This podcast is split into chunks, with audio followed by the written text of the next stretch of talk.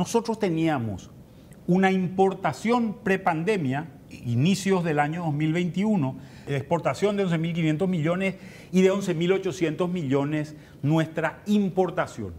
Las dos se caen. Se caen a valores de 9.800, 2.000 millones de dólares de caída en importaciones, pero cuando miramos las exportaciones, perdón, ya están más altas que el año pasado. Y obviamente lo que cambia es nuestro nivel de balanza comercial, de un valor negativo. La balanza comercial, la balanza comercial es la diferencia entre exportaciones e importaciones, de valores negativos de 350, hoy está en valores positivos de 1.600 millones. Podríamos decir que en Paraguay hoy hay alrededor de 2.000 millones de dólares más de lo que había anteriormente.